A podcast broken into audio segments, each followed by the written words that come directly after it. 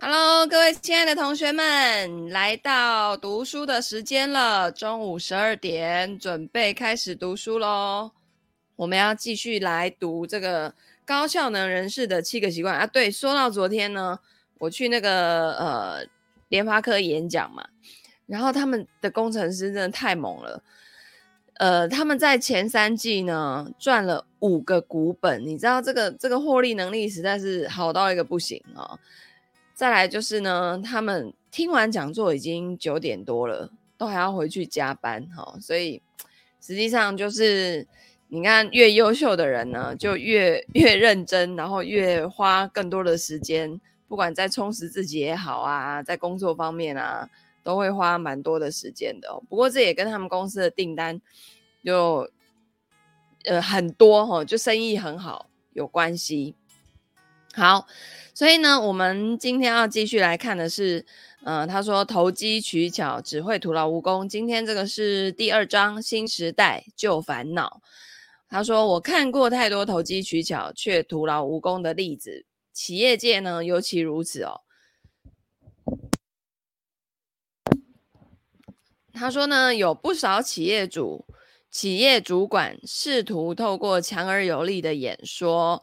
微笑训练、施加压力，或者是善意敌意的诟病，来达到提升生产力、士气跟改善品质、服务水准等等的目标。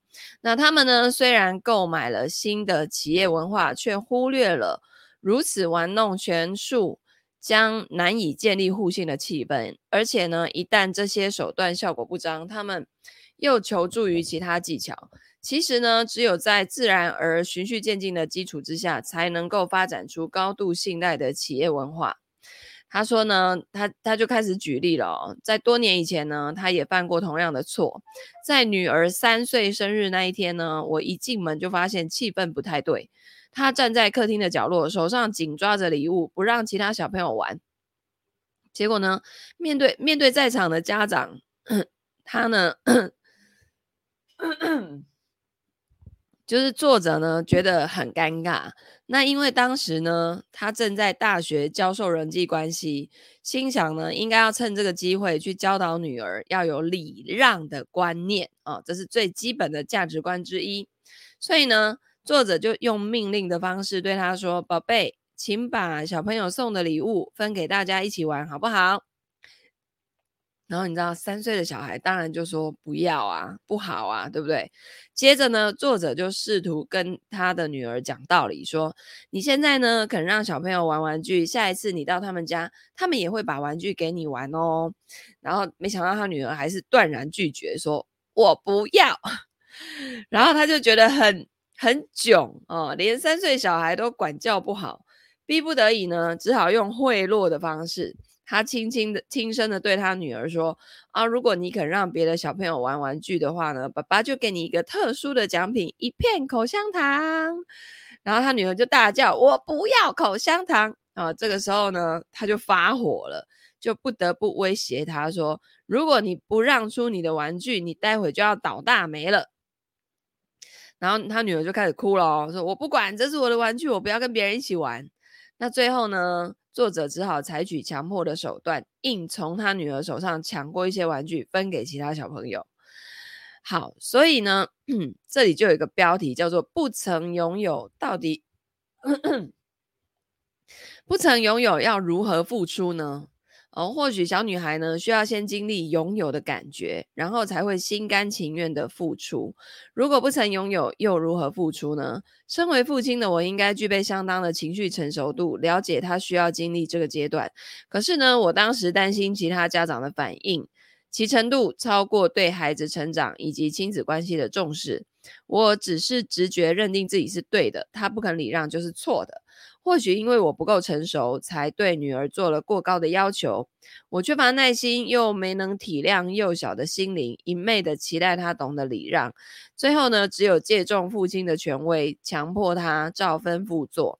如此一来，反而凸显了弱点，因为你必须要倚重外力来达到目的，不但阻碍被迫顺从一方的成长，也妨碍其独立判断还有自律能力的发展。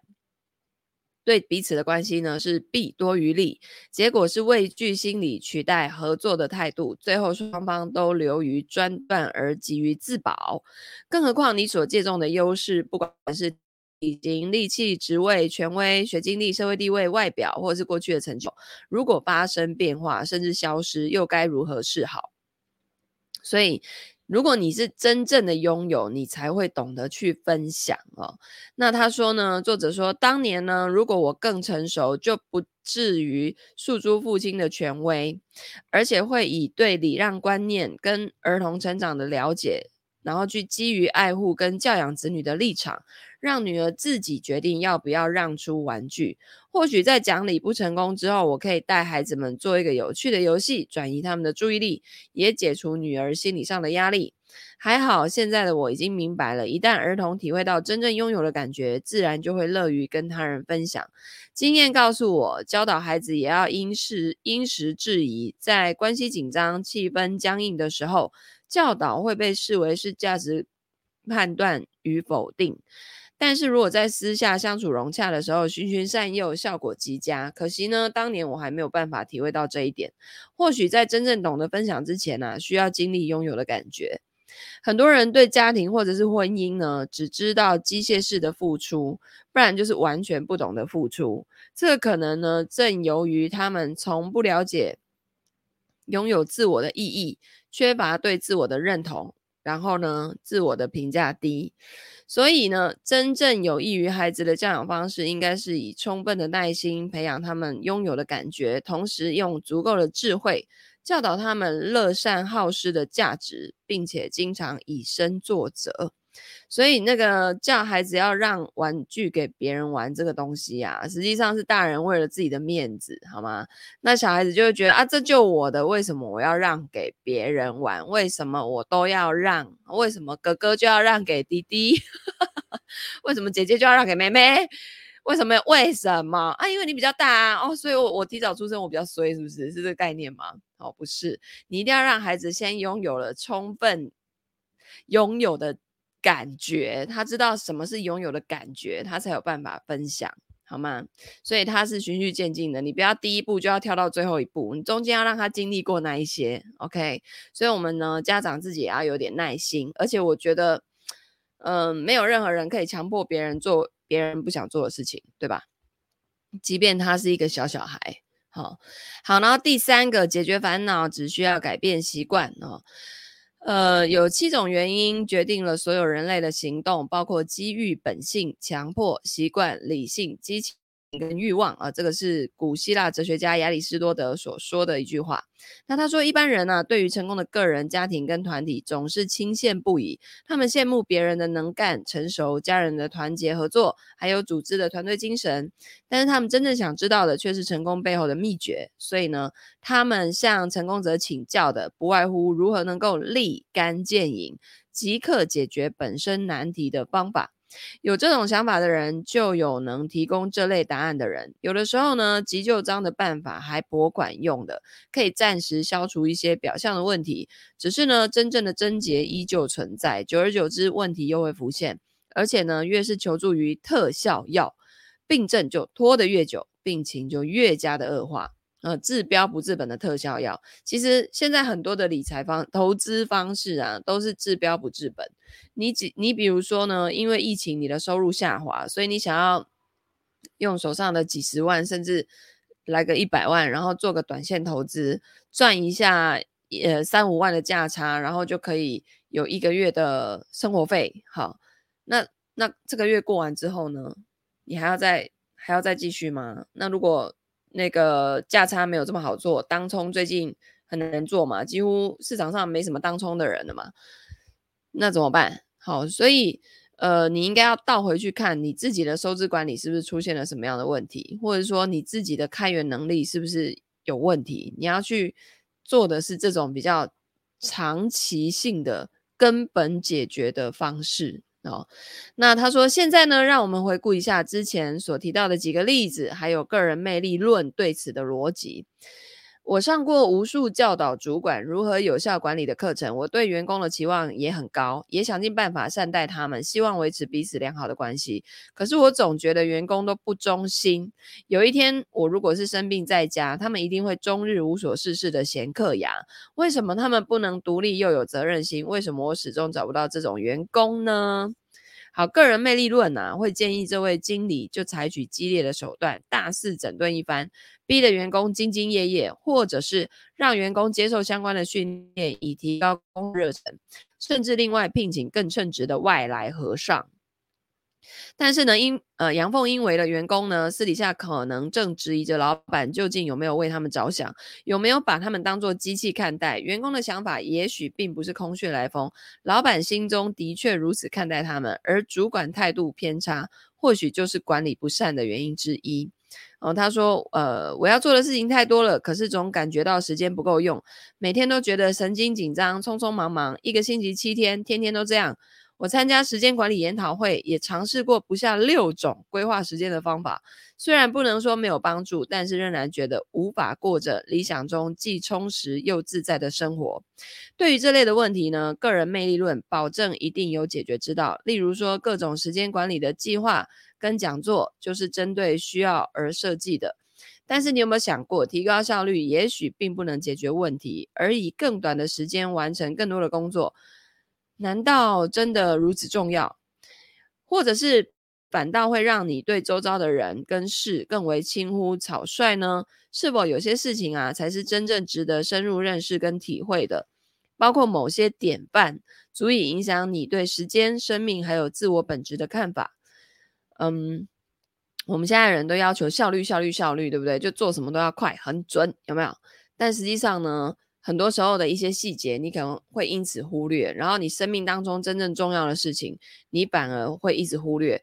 呃，因为我们就是要不停的一直往前走嘛，就是效率啊，效率，完成每件事情最好那个一分钟可以当十分钟用，然后呢，杠杆很多的时间，对不对？哈，但是这个这个有的时候反而是需要慢下来，好好去思考的。好，这边呢有一个例子，他说我的婚姻已变得平淡无奇，我们并没有恶言相向。更别说是大打出手，只是呢，不再有爱的感觉。我们请教过婚姻顾问，也试过很多办法，可是似乎就是没有办法重新燃起爱情的火花。个人魅力论呢，就会指点你哦，哪哪一本书或者什么课程有助于表达能力，可以增进夫妻的感情，或者呢，就干脆认为这桩婚姻既然是这样，还不如另起炉灶，好好重新享受爱的感觉。然而呢，也许问题并不出在另一半哦，而是你助长了对方的缺点，间接导致如今你所遭受的待遇。你对配偶、婚姻、爱情的基本观念，可能才是问题的所在。Hello，同学午安。好，那这边讲到反求诸己，由内而外。那前面的例子，你有没有去察觉个人魅力论啊？如何深入人心，彻底左右着我们对问题的看法，还有寻求解答的途径？不管一般人觉悟与否，总之呢，现在有越来越多人啊，对这些空洞的承诺不再存有幻想。我曾经跟全美各个机关行号合作，发现。目光远大的主管只会对只会以动人的故事、诚意过高的论调来振奋人心、激励成就的作风都敬而远之。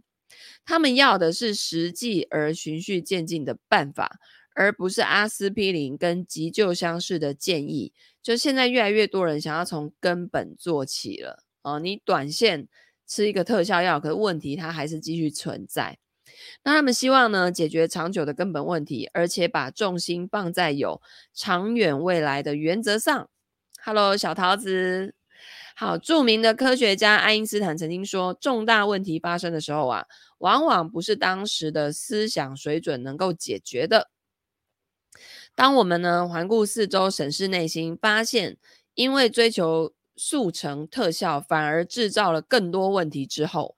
才会了解，有些根本的问题不能用肤浅的方式解决，因此呢，我们需要更深入的新思想标准，也就是一套正确的行为准绳，来引导我们解决根本的问题，追求圆满的人生。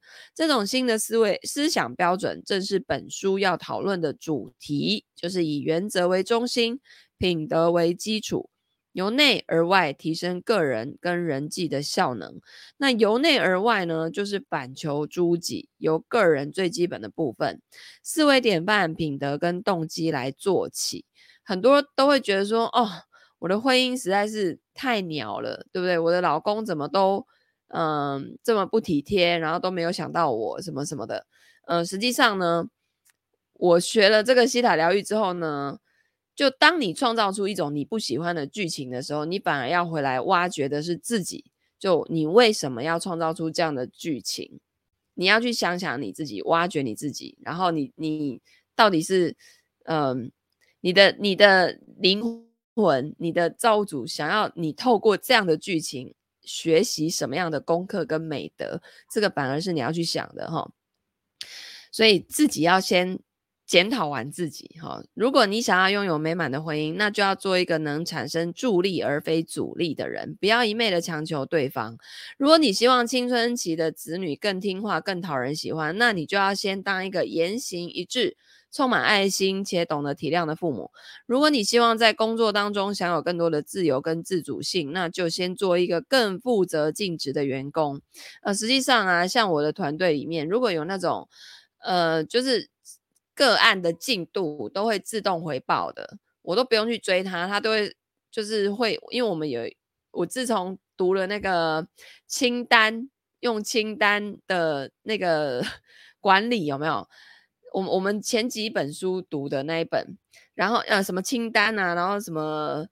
总之，里面他有介绍一个 Asana 的那个专案管理的系统，然后我现在就是把所有的财务规划的个案，然后谁负责，流程现在到哪里了，都放在上面。然后你就会发现哦，有的人他就是会按时的上来 update，就是他现在这个个案的流程走到哪边就拖到哪边。然后有些人，呃，他可能就没有这么的主动，所以就必须我要去追问他。那当然呢，未来如果有资源的时候，我当然就是给这种比较主动的人，因为。主管就会觉得，哎，你是比较靠谱的嘛，对不对？你自己呢，就是会有有呃自己比较怎么说呢？尽责任在这上面，好，然后所以就是主管就会给你更多的空间，因为他对你就有信任度了嘛，哦，所以信赖是最信赖啊，信任啊，我觉得那是你个人最大的资产，好。那如果呢，你希望获得信任，那就先要先当一个值得信任的人。如果你希望才华不被淹没，那么就先修养自己的基本品格。由内而外的修为强调，先追求个人的成功，才能有人际关系的成就；先信守对自己的承诺，才能信守对他人的诺言。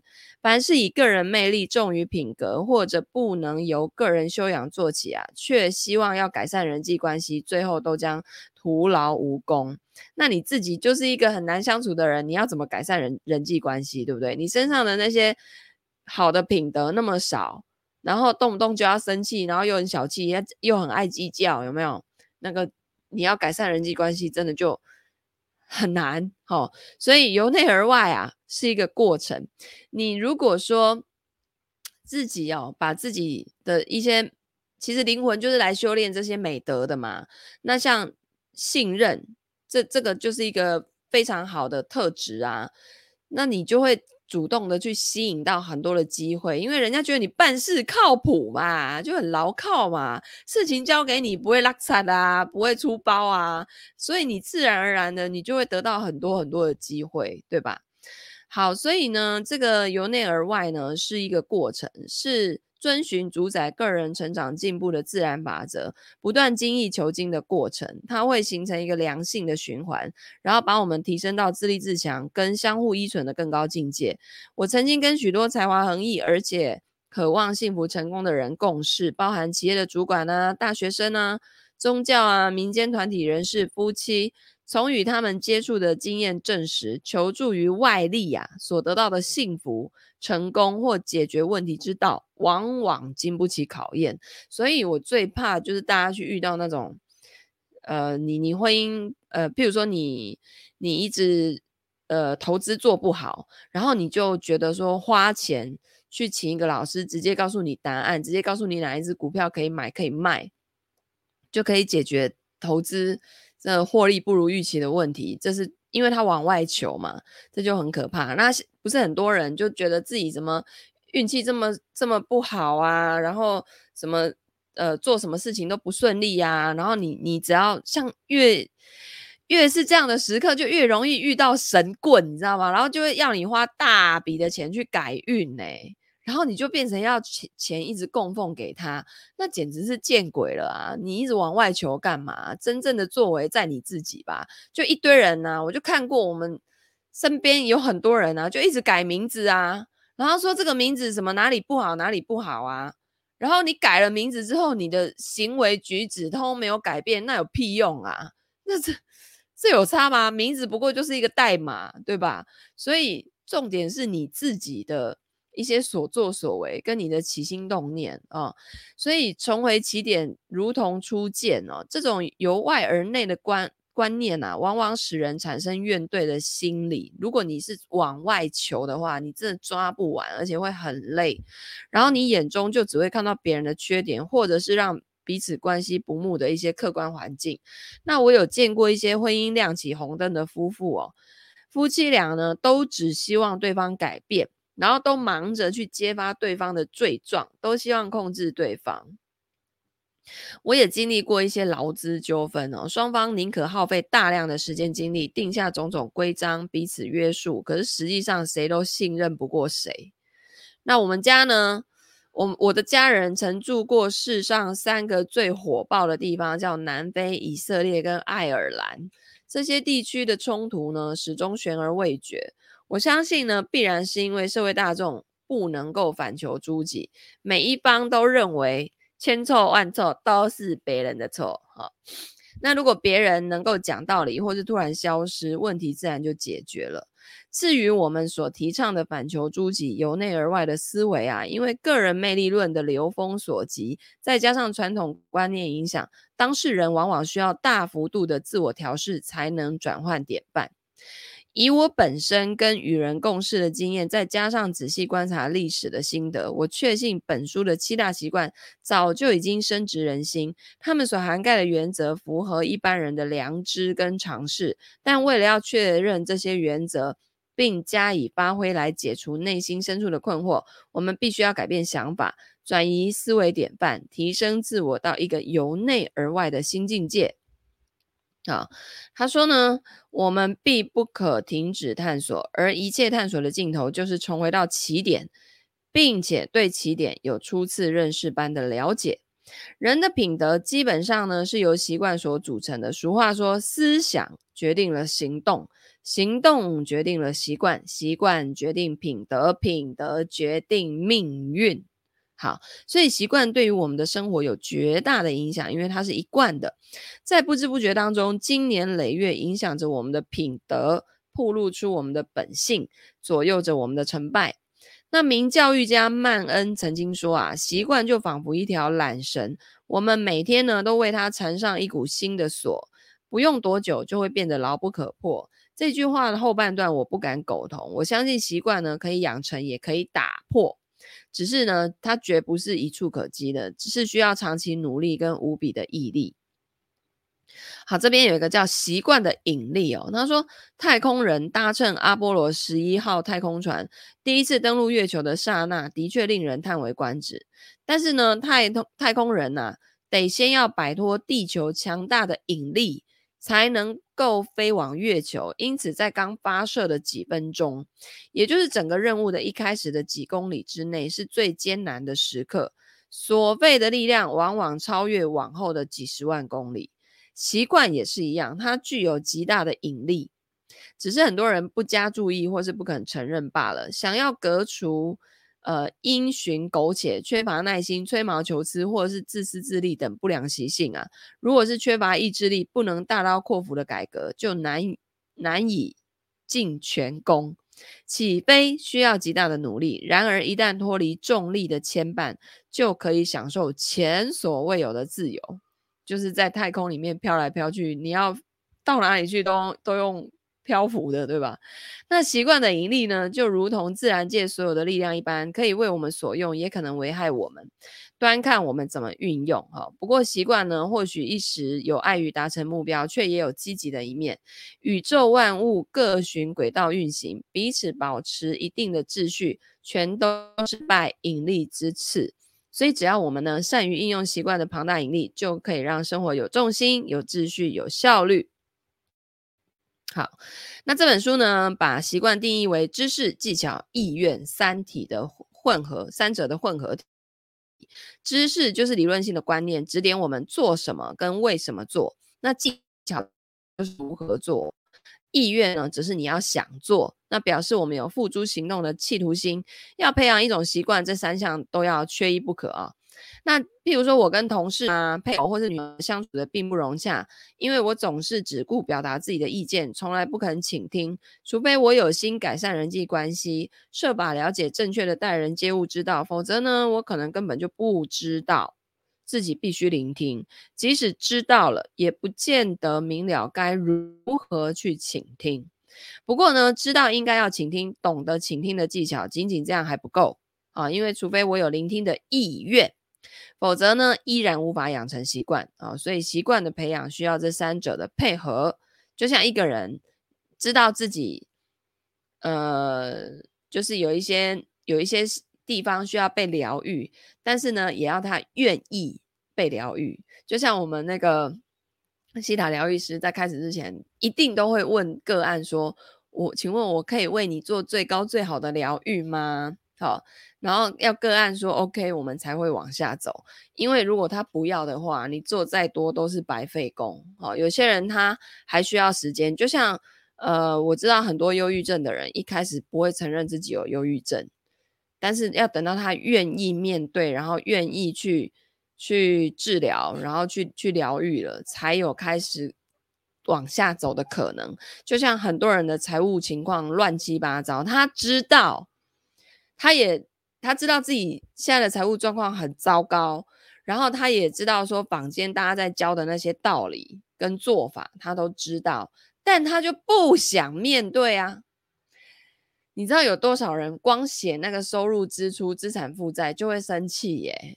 之前在金钱整理营的时候，就有人说：“天哪，这功课搞得我好焦虑哦。”然后我们都会回答他说：“那你现阶段就是还不想面对，所以你可以先知道，但是你可以先不要去做，等到你愿意、愿意面对、愿意被疗愈了之后，你再来做。”哦，然后但是你要知道说基础的一些。来龙去脉是长什么样子，但是我现在知道，不代表我现在就要去做的。其实我觉得现在人不要把自己逼得那么紧，就是每一个阶段，每一个阶段他都需要时间。就像刚刚那个作者前面举的例子，他要求他三岁的女儿把生日玩具给在场的来宾、其他的小朋友一起玩，可是他就不要啊，他要先经历拥有的这一段过程。他，你知道孩子嘛？他可能玩个两个小时，他就觉得啊啊，差不多就这样了嘛，哈，不好玩了，他就可以借别人的啦，不是吗？好，为什么要在他还要去体验那个拥有的感觉的时候，你就要剥夺他的这种呃体验的权利呢？像这样的小孩呢，你如果一昧的，就是叫他啊要分享啊，要怎样怎样怎样啊，你没有让他有那种。被满足的感觉，他以后就会一直一直无法被满足。他买再多东西，他都是觉得他是匮乏的，因为他每他小的时候就是会被剥夺，他会觉得这些东西我一定要拉得紧紧的，然后不然很容易就会被夺走。可是呢，他在拉得紧紧的同时，他又没有办法真正的去享受拥有这些东西的感觉，所以大家对他来讲，通通都是负担。好，所以我们呢，大家给自己一些时间，不管你现在人生在什么阶段，高潮、低潮，或是你正要从低谷往上爬，你都要给自己时间，好吗？就是你在遇到挫折的时候，你可以给自己时间去难过、去发泄，然后甚至去闷在那里、躺在那里、废在那里，什么都不想做。那但是呢，呃，不要逼自己，就是好像要把这赶快快转跳，快转跳过去，然后甚至是那种我不可以，我怎么可以呢？生活就是一直要一直往前进啊，我怎么可以就是停下来在那边？在那边颓废或什么的，这久了都会憋出病来的，好不好？好，那要提升自我呢，必须先从思维着手。思维一旦改变，对外界的看法自然不同，那就会回到呃，回过头来影响自我，然后形成一种良性的循环。所以呢，我们应该要从知识、技巧跟意愿三方面努力，突破旧有的思维典范的束缚，让个人跟人际关系都可以更上一层楼。啊，这边有提到一个呃成长的三个层次哦，你一个人要成长会有三个呃层次，分别是依赖期、独立期跟互赖期。那依赖期就是围绕着你这个观念，你照顾我，你为我的成功，呃，你为我的成败得失负责。事情如果有差错，我就会怪罪于你。像小孩子是不是就这样？都你害的啊，都是妈妈怎样怎样，小朋友就这样子，对不对？因为他现在他们现在在依赖期，好，再来进入到独立期之后，就着眼于我我的观念，我可以自理，我可以为自己负责，我可以自由选择。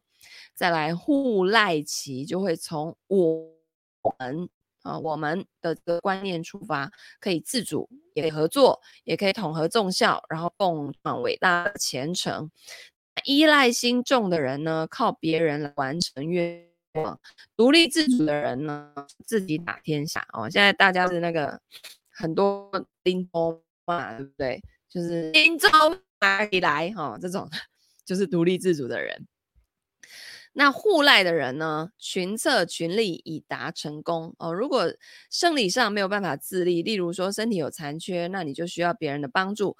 假如情感不能独立，价值观跟安全感建立在他人的评价之上，一旦没有办法取悦他人，个人就会失去了价值。像蔡依林早期就是这样子，他就很在意那些酸民，就是批评他，然后他就为了要。做到极致，哦，就减肥减到一个全身内分泌失调，然后还有到那种三三十八公斤，就一个女生三十八公斤，那真的是太瘦了，然后又很不健康，这才是重点。然后再来就是她内在也不快乐，因为她每天就是很在意这些人对她的评价，一讲她什么，她立刻就要去。逼自己做出更厉害的东西，所以他有一阵子就会什么鞍马呀，然后练各种特技呀，然后想要让大家觉得哇，这样有没有？但是后来呢，他自己也是在呃身心灵成长这个花了很多的时间，然后每天呢去疗愈自己。后来他就呃他的老师有告诉他说，哎，你你其实应该更应该关注的是喜欢你的这些人，他们需要的是什么？所以他后来就把那些重心都 focus 在他真正的铁粉跟喜欢他的粉丝上面。他觉得他可以用他的歌歌声啊、舞蹈来传递什么样的呃理念啊、然后去影响到这些人。所以他后来才会，你你知道那种一个人内在很强大的时候，其实你会看得出来，那跟他以前真的完全不一样。他以前就是。你会看得出来他，他的内在是没有能量的。即便他的歌舞很厉害，可是他其实是内在没有能量。他现在一个眼神，一个 move，就是一个林州嘛的概念哈，那个完全不一样。你们可以自己回去翻看看，就是蔡依林的早期跟现代的那种气场跟能量，真的是完全不一样。所以那个内在的转换真的是很重要。哦，所以他不再是取悦别人，而是他觉得他要去影响别人。好，那因为毕竟酸民还是少数嘛，可是我们常常会为了那一两个负评而忘记看了那几千个按赞的，对吧？所以你知道我我我自己啊，都会练习什么，你知道吗？就是练习。呃，譬如说我在 YouTube 上面的影片，如果有人按到赞啊，然后或者是说那个 FB 里面啊，有人按到怒啊，或者是什么哭脸啊，我一律就是告诉我自己，他们按错了。你知道为什么吗？你知道那个 FB 我就真的曾经按错，因为他点下去之后，不是有好几个那个脸的符号可以选嘛？然后我明明就不是按那个怒或是哭脸，他就给我跳到那边去，然后有时候要怎么样取消都取消不掉，你知道吗？所以我就一律告诉我自己，那个就是按错，好吗？要、啊、不然就是他小孩按的，绝对不是他本人的意思，好不好？我要看的是那些很多个赞，好，就是我不允许这些东西出现在我的人生，然后我就会觉得哇，每天都很开心，对吧？好，所以呢，如果知识上没有办法独立，你就要依赖旁人代为思考来解决生活中的大小问题，对吗？是不是小桃子？是不是？我跟你讲，那真的不是故意的，好不好？哦，就是你会觉得我现在讲的这个东西就就很平凡无奇，也没啥好怒，没啥好哭脸的。那真的就是那个人按错。然后你知道，像那个在金钱整理营里面呐、啊，就是菲利斯老师他就会看怎么办，这个学员他怎么按了怒，还是按哭脸？我跟你讲，那百分之百是按错，好不好？我们就是教金钱整理而已，有什么好怒的？然后他就说：“哦，你真的是一个很乐观的人哎。” 我说：“我。”真的，你就是你就是因为没有经历过那个按错嘛，对不对？所以你就会觉得，哎，他是不是对我们不满意课程什么内容？我说那个不满意就直接一对一来私讯反映啦，对不对？哈，对，而且真的，你后来才会看哈，我为什么会按成那个？他有时候真的是选的时候，反正那个触控式的东西还是办法那么百分百。我昨天去联发科演讲的时候啊，然后那个。结束之后，你知道他们结束之后，就一群人，就很多人就要回去加班。那时候那个已经是晚上九点结束，然后我就在跟那个社长聊天，跟他另外一个干部。然后因为那是理财社嘛，然后后来我就就在跟他们说：“哎，你们平常工作都要到那么晚哦？”他说：“对，就是最主要是因为最近订单很多，然后并且呢，就是一直在跟客户沟通，什么什么。”诶，手机响，然后怎么这一只手机一秒就响了，另外那一只手机两秒才响啊？他们在抓这种东西，然后那个手机在玩那个游戏的时候，怎么这一只手机会卡，那一只手机不会卡？他们就是要一直做这种叫验证啊、测试啊什么，反正那个领域呢，真的完全是我们无法理解的哈。啊，我就觉得台湾的这个经济真的就是有这一群。很强的人在前面呢，替我们打下很好的基础。就像那个他们设计完 IC 之后，都要丢到那个台积电啊，去替他们做出实体的那些产品。然后我们的台积电又很厉害哦，还可以帮他们优化，然后让让他们那个良率啊更高。然后我真的觉得台湾人的头脑其实很好。其实我们的那个整体的。国民的数值啊，在全世界的排名，我觉得算是蛮前段班的。就我们受的教育啊，各种，然后很神奇，对不对？台湾就会产出这么多理工科的理工男。你知道我昨天去演讲的时候啊，他们真的就是那种很正经八百，然后不苟言笑。然后呢，我在台上问，因为昨我我昨天在跟他们分享那个财务工程测算，然后会有一些数字啊等等的。哎，你知道我就是问他们问题的时候，我整个就觉得没有人要回答我的同时，我看到他们每个人的脑子哦，是不是都在运算那种感觉？然后我就说没关系，用猜的，猜错不会扣钱。他没有要跟你猜，哎，实事求是，好不好？我现在就是要讲出正确答案，谁要跟你猜？所以呢，我整个就觉得哇，那个风格哦，就因为我都是在文法当的那个环境里面，所以我第一次到那个理工科的环境里面，我整个就觉得天哪，他们好淡定。然后，然后后来那个下课之后，我就问社长说：“哎，请问你们听演讲都是这样子，就是完全不跟讲师互动，没有任何反应反应吗？还是因为我这一场讲的实在是太烂太无聊了？”他说：“哦，没有。”这是正常的。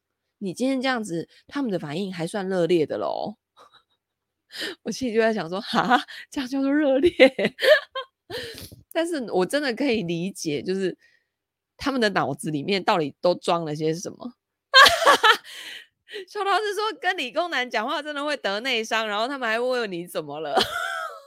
原来是这样哦。诶，但是昨天在场的大概有。三四个吧，就是你有看到他会点头微笑致意，然后也会跟你互动。然后其他啊，你真的会觉得他是睡着了吗？然后还是说他觉得我讲的东西就是就就没有没有兴趣听这样子？哎，可是后来最后 Q&A 的时候，哎，出乎我意料之外的热烈耶！所以事实证明是他们有在听哎。然后后来我回来的时候，我就问传伦老师，因为传伦老师以前也是。念那个理工科的，也是资讯类的，也是在竹科，就是他们大学时期打工都是在竹科里面。我就说。怎么会这样？他说啊，这很正常啊。啊，理工科的人就是啊，你讲的我想听我就听啊，这一段对我有用我就听啊，啊没用的我就做先做自己的事啊，等到听到有用又回来啊。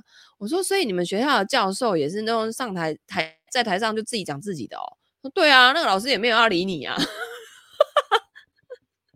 可以这样子就对了，是不是？都不用管 学生有没有吸收就对了，还是因为他们就是已经都是聪明到那个不用你管，全部是自走炮，自己就会读书了。所以那个老师你该教的教完就可以走了。Unbelievable，这这就是啊，真的人还是要常常出去走动哎，不然真的就是一直会一直在同温层里面，然后你才觉得说哇，原来足科的这些人，他们真的随时就是一直在动脑，你知道吗？然后就没有要跟你打哈哈啊、开玩笑啊，然后或是说的这种感觉，那我就可以完全体会到，就是，哎，他们你知道他们的对手是那个国外的那种大厂高通啊，或什么，大家都在比速度哦，所以我完全可以理解。但我昨天的那两个多小时呢，也给了他们很多的干货啊，并且我讲话语速又很快，对不对？哎，我整个就觉得呢，他们这样的一群人，我用光速讲课，他们应该也都可以。然后我在讲那些财务数据的时候，叭叭叭叭叭叭，哇！我感觉他们都有吸收啊，就跟我在平常那个在 ETF 挑战营的时候，我讲太多讲太快同学还会说：“哦，老师东西太多哦，那个塞满整个脑袋啊，什么什么之类的。”哎，完全不一样，好不好？嗯，真的是非常非常的有趣。所以你看啊，一家公司里面的人才。就就你知道，联发科前前三季赚了五个股本，然后今年第四季预计要赚一点五个股本，哇！然后那个前几天试出了两千个 工作机会，你看，可见他们生意有多好，让皱北湖，哇！你可以想象，就是十点了还一堆人在上班的那种感觉，哇！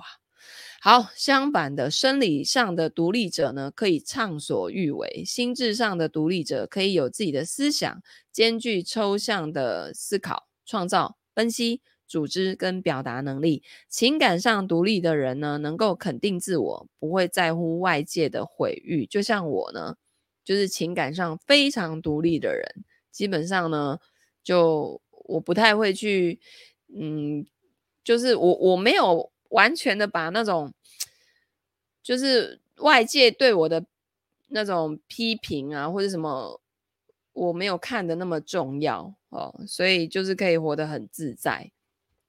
好，那由此可见呢，独立依然比依赖成熟的多。不过，独立啊，并不是个人成长的极致哦。可惜，当前的社会价值观将之奉为圭臬。呃，大多数励志修身的书籍跟文章都过分的强调，仿佛沟通啊、团队精神并不重要，有没有？像现在还很流行艺人公司，有没有？但其实艺人公司，你做到一个极致的时候，你会发现你也忝死，你会累死。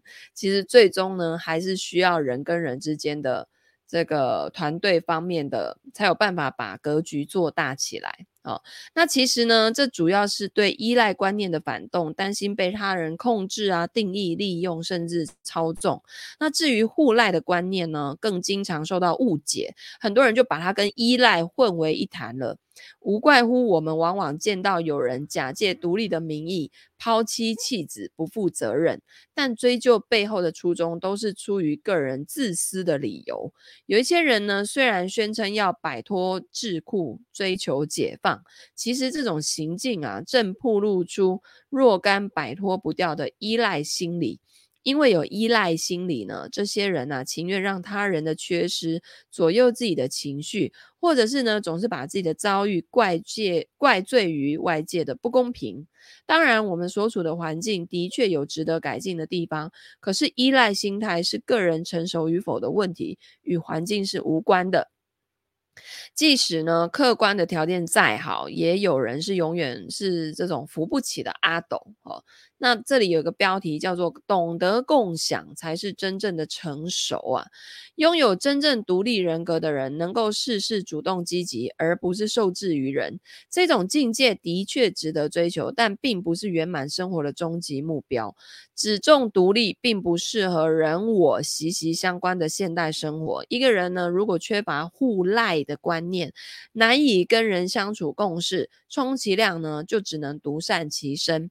永远没有办法成为出色的领袖，或者是团队的一份子，也不会有美满的家庭、婚姻或者是团体生活。由此可知呢，个人没有办法离群索居，想要独自追求圆满的人生，无异缘木求鱼。互赖是一种相当成熟进步的概念。生理上互赖的人可以自给自足，但也了解互助合作可以发挥更大的作用。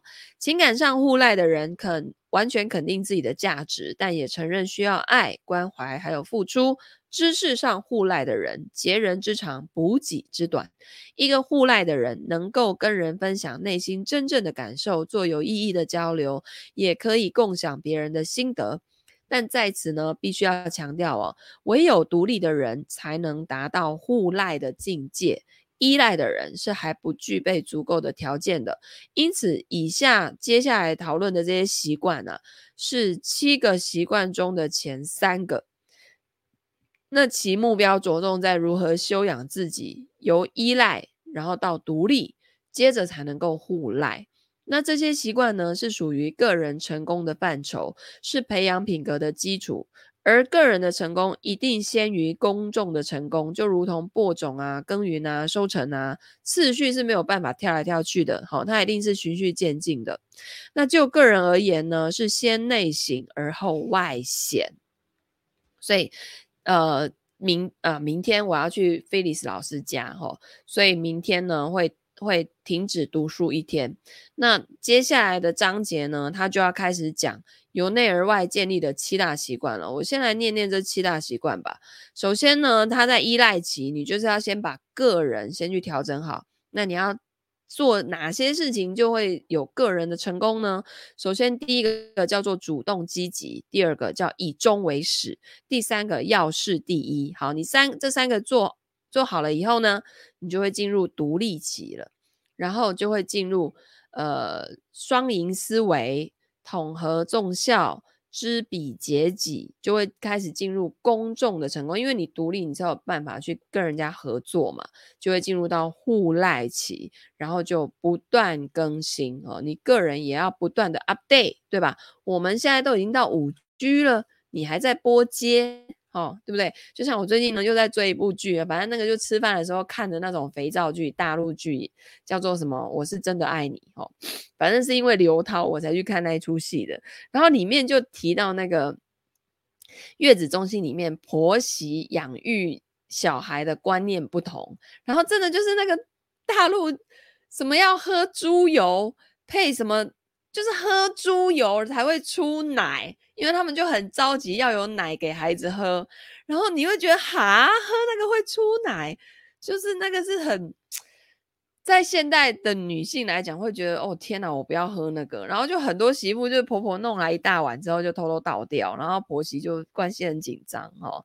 然后就是其实很多的观念呐、在现在这个时代真的已经都不适用了，就是你要稍微 update 一下好吗？你你的手机都已经是智慧型手机了，你的思维还在智障型，那怎么可以对吧？你要你要五 G 了好不好？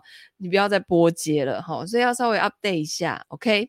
好的，所以今天我们的分享呢就到这边，然后谢谢大家的聆听。如果你觉得这样子的读书，呃，听书你觉得是很方便的话，欢迎按赞、分享、留言、转发给你身边所有的亲朋好友。那我们就下个礼拜见啦，大家拜拜。